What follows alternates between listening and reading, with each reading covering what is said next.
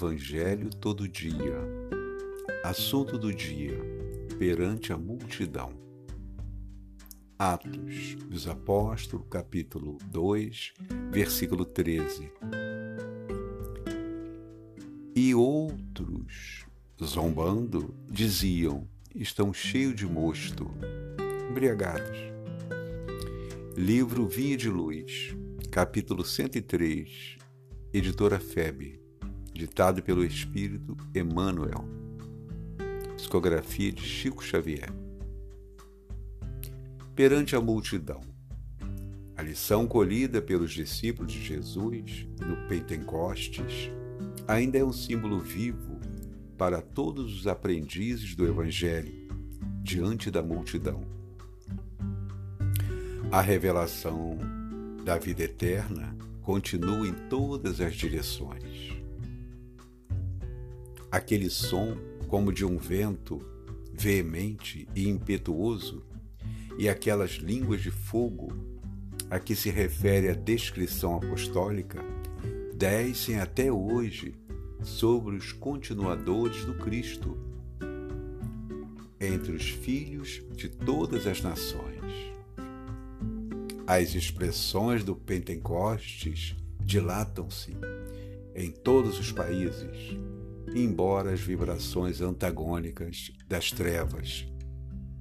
Todavia, para milhares de ouvintes e observadores, apenas funcionam alguns raros apóstolos encarregados de preservarem a divina luz. Realmente, são inumeráveis aqueles que, consciente ou inconscientemente, recebem os benefícios da celeste revelação. Entretanto, não são poucos os zombadores de todos os tempos dispostos à irreverência e à ironia diante da verdade. Para esses, os leais seguidores do Mestre estão embriagados e loucos.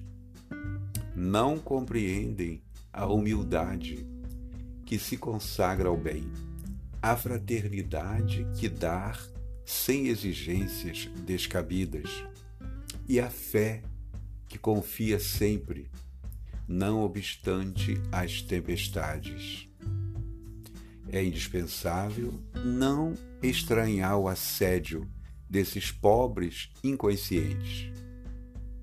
Se te dispões efetivamente a servir ao Senhor da vida, cercar-te-ão o trabalho, acusando-te de bêbado, criticar-te-ão as atitudes, chamando-te covarde. Escutar-te-ão as palavras de amor, conservando a ironia na boca. Para eles, a tua abnegação será o envelhecimento. A tua renúncia significará incapacidade.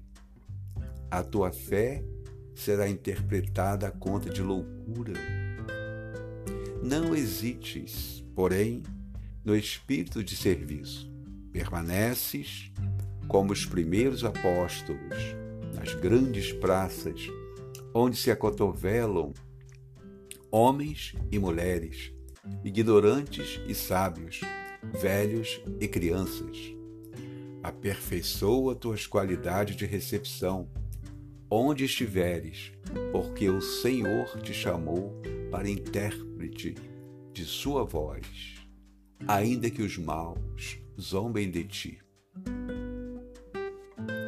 Então, faremos um breve comentário.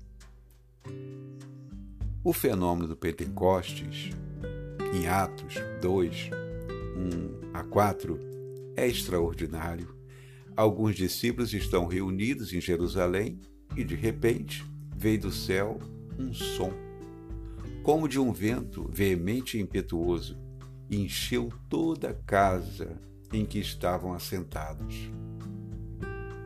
Atos 2:2 E vê-se línguas de fogo descendo sobre cada um deles. Atos 2, 3. E começam a falar noutras línguas que não conheciam, atendendo cada pessoa em seu próprio idioma.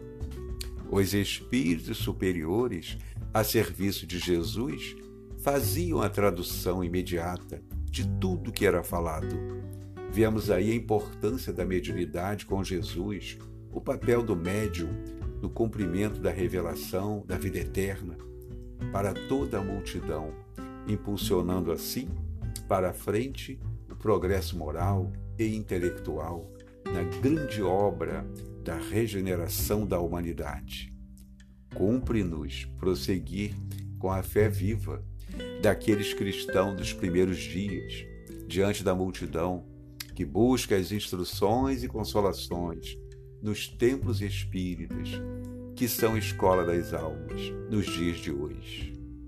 E encerra Emmanuel dizendo: Aperfeiçoa tuas qualidades de recepção onde estiveres, porque o Senhor te chamou para intérprete de sua voz, ainda que os maus zombem de ti.